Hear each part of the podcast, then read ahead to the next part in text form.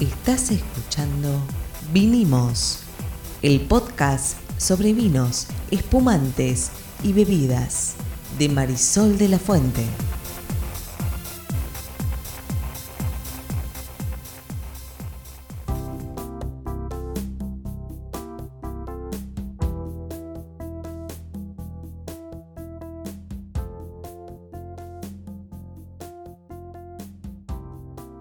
Buenas, buenas. Mi nombre es Marisol de la Fuente y soy Sol Sommelier. Y yo soy Ariel Torres y soy el que hace las preguntas del que no sabe nada, porque no sé nada, esto del mundo del vino. Decime, Sol, ¿de qué vamos a hablar hoy? Hoy vamos a hablar de historia del vino. Y de esto sabes un poco más, así que me vas a ir ayudando a completar cada uno de los puntos que vamos a ir hablando hoy. Esto de que yo sé más de la historia del vino me parece que es por lo menos una exageración. Pero dale, donde pueda poner mi bocadillo voy a ayudarte. Empezá vos. Bueno, ¿por dónde empezamos? ¿Por dónde empieza la historia del vino? ¿Vos qué pensás? Supongo que alguien alguna vez descubrió que eh, las uvas fermentaban como fermentan casi cualquier cosa que tenga azúcar eh, y que el resultado era más o menos agradable. Es altamente probable que en esto hayan pasado bastantes años, ¿no? Es como ahora que hay Facebook y Twitter y, y vos lo, lo pones ahí se- y se viraliza. Che, inventé el vino, uy, qué copado. No, no funcionaba así. Por lo menos sabemos que hace 6.000 años que se habla de vino, ¿no? Una Sí, entre 6.000 y 5.000 antes de Cristo, ahí como... Entonces son 7.000 an- eh, en total, con lo que se está muy pegado a la creación de la agricultura, porque 5.000, 6.000 antes de Cristo más 2.000 da 8.000. Sí. O sea que está, está asociado al, al arranque de la agricultura. Y seguramente, porque esos primeros fermentados eran fermentados de jugos, de mezclas. Las evidencias en realidad son un poquito más cercanas. No sé, ahí en el 5400 a.C., en una zona que ahora es donde están Irak, Irán. Sí, sí, eh, exacto, o en la tres- Mesopotamia. Exacto. Obviamente 3000 antes de Cristo en la península ibérica y 4000 años eh, antes de Cristo se dice que ya se conocía en China, ¿no? Pero digamos, si vamos a contar la historia, yo siempre la cuento de esta manera. Los primeros, digamos, las primeras evidencias aparecen fuertemente con los egipcios, ¿no? Hay mucha documentación donde en el antiguo Egipto había ánforas al lado de los sarcófagos de los faraones, había pinturas donde había vides, eh, y eh, todo esto era muy asociado a un dios, a Osiris, ¿no? ¿Por qué? Porque obviamente eh, Osiris era el dios, eh, digamos, considerado del vino, pero también era el que tenía que ver con la tierra, con la fertilidad, y siempre, viste, el vino va asociado de la mano de algún dios. Sí, eh, ahí hay que separar un poquito lo que sería la evidencia de lo que realmente pasó. En este punto estamos hablando de épocas tan remotas que no podemos sino aferrarnos a la evidencia. Si después de lo que pasó no, no lo podemos saber. No, claro, vemos un poco lo que fue quedando en la historia. Y de hecho, si nos empezamos a mover más cerca, los siguientes a los que nos vamos a mover, donde hay evidencias históricas, son obviamente los griegos. Estamos hablando ahí entre 700 a.C., 500 a.C., donde obviamente el vino era de muy importante. Pasaba a ser como el centro de las reuniones, donde estaban los poetas, donde estaban los artistas, y de hecho también tiene su propio dios, y ese dios es. Paco. ¡No! ¡Dionisio! Dionisios, Dionisios para los, griegos, es verdad. Eh, Baco es el otro nombre, es el nombre que utilizan los eh, latinos luego. Sí, en efecto se ve en los diálogos platónicos un montón de referencias al, al vino. Ya estaba establecido, tenía una simbología, posiblemente ya había métodos de producción. Sí, de hecho se, ya se utilizaban ánforas que se sellaban con resina para mantenerlo. El Y- equivalente al corcho sería. Exacto, y empezaba a ver como características puntuales de vinos de distintas regiones. Es como que empieza a aparecer la primera, digamos, identificación de vinos en la época de los romanos. Pero ahí sí, después vamos a ¿Los hablar romanos de... o los griegos? Perdón, de los, eh, de los griegos. Porque los romanos ya esto lo reciben medio como con el moñito cerrado. Sí, porque ya ahí nos movemos al 200, 100 antes de Cristo, ¿m? y ahí sí el dios es Baco. Baco es el nombre, es el otro nombre que tiene en griego, pero es el nombre que toman los, Los eh, romanos. romanos. El siglo V antes de Cristo, para poner a, las, a quienes nos están oyendo en perspectiva, es el siglo de oro de, de Atenas, es donde nace la democracia, donde están eh, los grandes filósofos, donde están los grandes dramaturgos, etcétera, etcétera, etcétera. Es un poco Es como que la realidad de hoy la inventaron los chinos y los griegos. Sí, es verdad. Entre uno y otro se inventaron Bueno, ellos- desde la pólvora hasta el vino. Ellos son los primeros que te empiezan a experimentar con injertos. Y son los primeros, y esto es muy gracioso, que empiezan a usar la madera. ¿Pero por qué? Porque como iba el imperio expa- expandiéndose por el mundo Pero antiguo. esos son los romanos. Los romanos, Muy estamos bien. hablando de los romanos. No, yo antes estaba hablando del siglo V antes de Cristo en Atenas, en Grecia. Ah, ok, ¿ok? ok. el siglo. V antes de Cristo en Atenas es como un momento eje, un momento clave en la historia de la civilización. Mm. Ahora estamos con los romanos, como decíamos el otro día, inventan el, el barril, barrica para los sabedores. Sí, el recipiente de madera, ¿no? Porque a medida que el imperio se va expandiendo, ellos se llevan el vino con ellos y se llevan también las plantitas. Y la forma de poder trasladarlo es con algún tipo de recipiente que sea resistente y que sea más o menos fácil de mover, ¿no? Eh, y de hecho, estas cubas eran, estaban destinadas eh, al transporte. Empieza a aparecer con ellos también el concepto del vinatero o el encargado de cuidar el vino, ¿no? Esta idea de hago vino y lo guardo y tiene que haber alguien que lo cuida. El bodeguero, el vinatero, etc. Hoy sería que el equivalente, un enólogo, un sommelier, un winery, una persona que vende vinos, ¿qué sería? Y el vinatero sería el responsable de cuidar el vino que está en guarda. No el que lo hace, o sea, no sería No, el no, no, no, no. Es más el concepto de aquel que custodia el Claro, vino. hoy se complejizó tanto que ya no tiene sentido ese Claro, concepto. ese concepto. Pero pasa algo también muy interesante, que cuando chusmeas ahí un poco la historia, para vos, ¿cuál era para estas personas, para los romanos, el vino de la nobleza? No tengo la menor idea. ¿La menor idea? No, no, pero ni ni la menor, digamos. Bueno, cuando vos te preguntas en general, me dicen que el vino tinto, pero no. Era el vino blanco el de los nobles. El tinto era el de las tabernas. ¿Por qué? Porque se suponía que el vino blanco estaba purificado, era más fino. Ese sesgo intelectual del ser humano, de, lo- de aquello que es claro, ¿no? Qué, qué terrible. Vaya. Pero bueno, anduvieron los romanos por el mundo, nos dejaron sus plantitas en un montón de lugares. ¿Y dónde dejaban las plantitas? En los monasterios. Ah, mira, ¿por qué? Y porque era el lugar donde, estaban la, donde estaba la iglesia, donde estaban los monjes, y era el lugar donde alguien podía cuidar de las plantas y podía cuidar del vino. Mm. Hay algo del orden de que el vino no era esencial para la eh, subsistencia también, me imagino, y entonces se convertía, porque, digo, tiene una fuerte relación con lo religioso, no Sí. solamente con las religiones abrámicas, tiene relación con lo religioso desde mucho antes, como decías vos, desde, los desde los eh, egipcios y posiblemente desde antes. Es una bebida que tiene efectos psicotrópicos.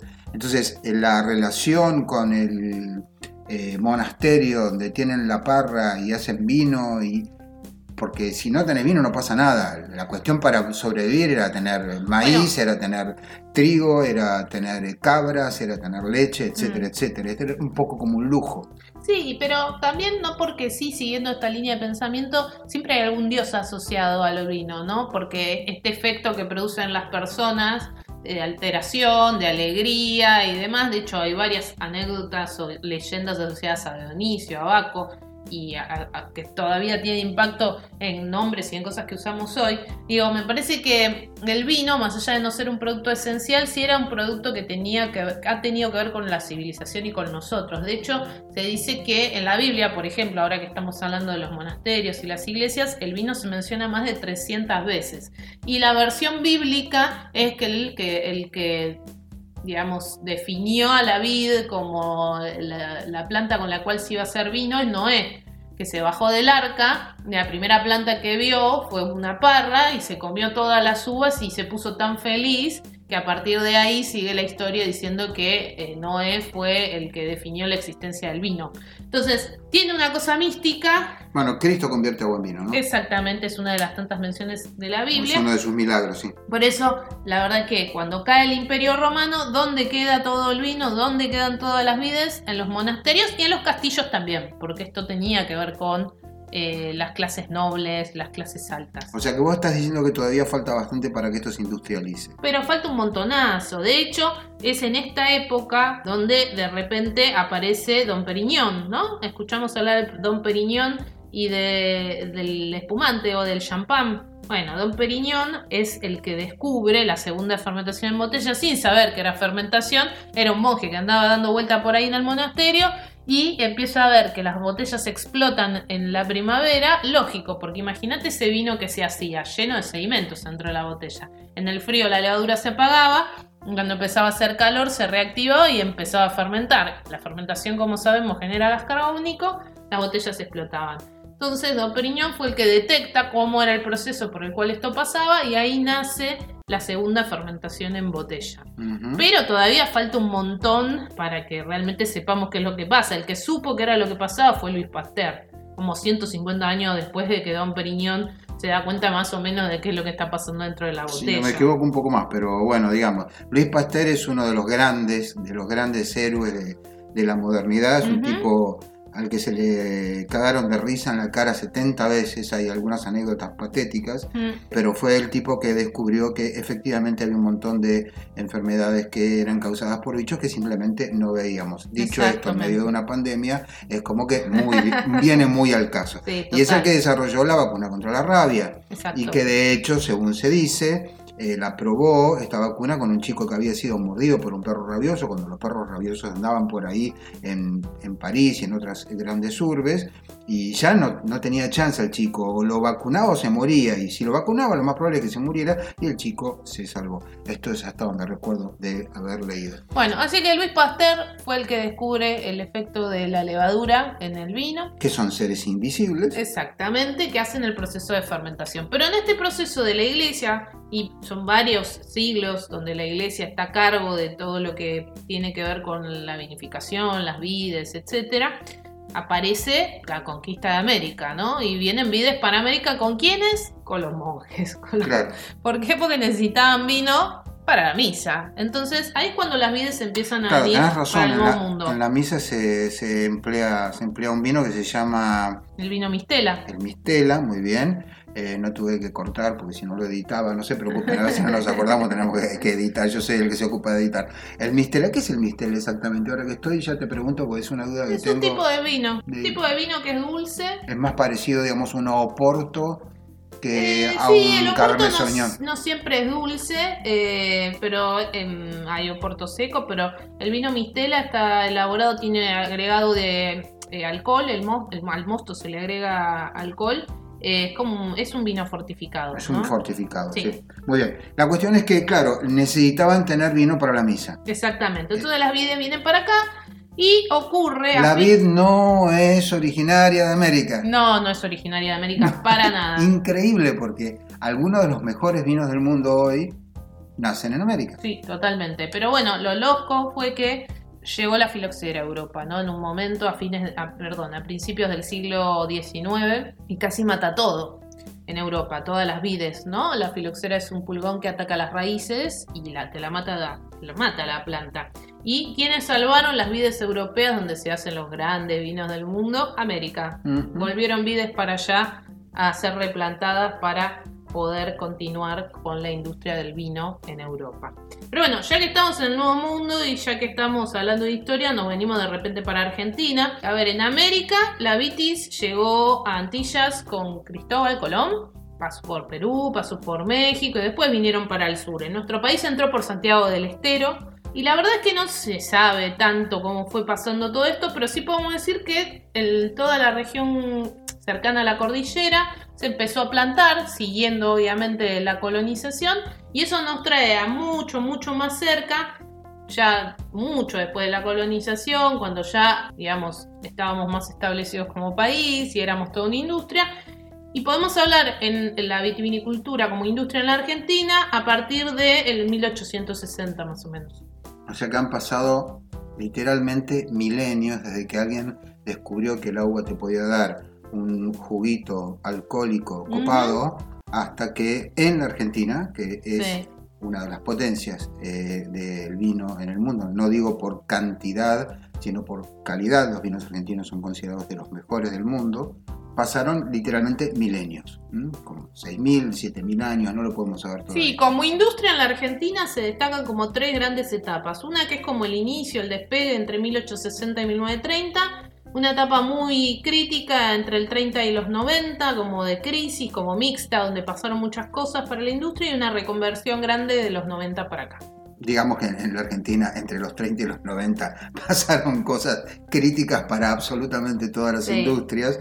Ahí fue posiblemente el periodo en el que la Argentina se mancó como nación industrializada, pero aún así la, eh, bueno, esto nos lo contaban en, Mendoza muchos eh, vitivinicultores, lo esforzado que es el, el trabajo para ellos de allá. Les voy a dar un ejemplo. Si están sentados bárbaro, si no, yo les pediría que en este punto se sienten, pero a mí me dijo un vitivinicultor que la red que se utiliza para evitar que el granizo destruya las parras es más cara que la tierra donde se plantan las parras. ¿Por qué? Porque es importado, no, no lo hacemos en Argentina. O sea, un país tremendamente eh, productor de vinos no tiene la capacidad, no quiere tenerla o el que la podría tener. Muchos de, los insumos necesarios. Pero eh, porque se desalienta. O sea, si el tipo dice, voy a hacer una, voy a hacer una fábrica para redes para proteger a, las, a las vides del granizo, que es uno de los grandes peligros que tienen.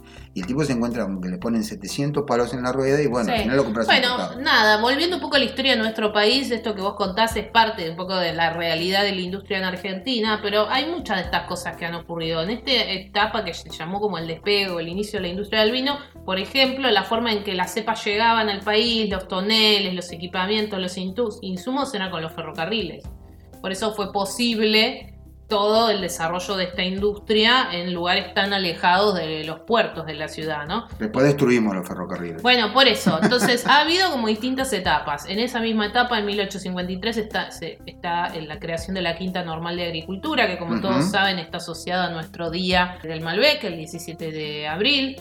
Eh, se crea el régimen de aguas, porque en muchas de nuestras zonas vitivinícolas se requiere de eh, un control del uso del agua porque son zonas desérticas, ¿sí? Y empieza a crecer, digamos, lo que, lo que se llamó la industria vitivinícola y lo que se llama la industria vitivinícola en la Argentina. Ahora, como decía antes, después vino un batacazo, crisis mundial, posguerra, eh, un montón de cosas que le pasaron a la economía de este país que fueron como desgastando un poco em, a la industria y transformaron el vino medio en un commodity. También porque lo que se producía eran vinos masivos, no existía nada de esto que conocemos hoy del varietal, el gran reserva, el reserva, el, el terroir, la identificación geográfica de eso no existía nada. Ahora, típicamente argentino, cuando arrancó allá en los 90 y empieza a repuntar, en no time, porque estamos hablando de escasos 30 años, se convierte en una industria que es icónica en general, en el mundo, típicamente argentino. O sea, estamos tan acostumbrados a las crisis que cuando nos caemos, nos rompemos un diente, nos abrimos la frente, nos levantamos y seguimos corriendo sí, como de hecho, nada. A partir de la reconversión en los 90 se empieza a hablar como la industria necesitaba salir a venderle al mundo sus vinos, entonces aparecen la calidad versus la cantidad, aparece la diferenciación por eh, varietales, por regiones, se empieza a identificar a Argentina como un país que puede producir para el mundo un vino de calidad, con identidad y que puede competir con vinos en otras, eh, de otras regiones. Ahora, yo te hago una pregunta, que es algo que me pregunto de verdad, yo nunca tuvimos la oportunidad de hablarlo, lo hablamos ahora. La pregunta es, la Argentina está en el primer pelotón, es del segundo pelotón, es del tercer pelotón atrás, es del último pelotón, porque mi impresión es que los vinos argentinos se llevan unos puntajes impresionantes en cuanto ranking y concurso eh, existe. Eh, lo que digo es que pasamos de mm, estar en el último pelotón, el que hacíamos vino a granel, eh, de Dama Juana, el que tomaba mi abuelo, mi abuelo hacía vino además, a hacer vinos que están entre los mejores del mundo. Sí, es verdad, nosotros tenemos muchas fortalezas, muchas ventajas competitivas relativas al clima, relativo al rendimiento por hectárea, que podemos tener grandes superficies cultivadas, que naturalmente podemos hacer productos eh, orgánicos por estas mismas características del clima, ¿no? Se exporta mucho de nuestro vino Ahora, la realidad es que en el mundo el vino argentino es muy reconocido, somos básicamente muy identificados con el Malbec, pero desde luego dependiendo del país, bueno, ahí va a depender un poco qué lugar ocupamos nosotros en, el posicionamiento en la mente de los consumidores de cada país. Pero bueno, esta es la realidad de nuestro vino argentino. Ahora, en el podcast de hoy nos fuimos a Egipto, pasamos por Grecia, pasamos por Roma, por los monasterios y nos vinimos para Argentina a charlar un poco de la historia, de la historia reciente de la producción de vinos de nuestro país. Porque la idea de este podcast era contarte un poco de dónde viene el vino. Y hay que agregar, no sé si es pertinente, pero creo que sí, que la historia del vino se solapa con la historia de otras bebidas eh, alcohólicas. Quiero decir, al mismo tiempo que se, se descubría que se podía hacer vino, se descubrió que se podían hacer destilados, se descubrían otras fermentaciones, etcétera, etcétera. En resumidas cuentas, esta civilización se lo ha pasado chupando durante los últimos por lo menos 7.000, 8.000 años. Esto fue... Vinimos y el chupamos lo dijo él, no lo dije yo. Esto fue, vinimos, aquí vinimos, claro que sí. Nos vemos en el próximo capítulo. Hoy estamos un poco escorados con un problema de otitis que tuvo Marisol, pero creo que salió bien. Chao. Chao.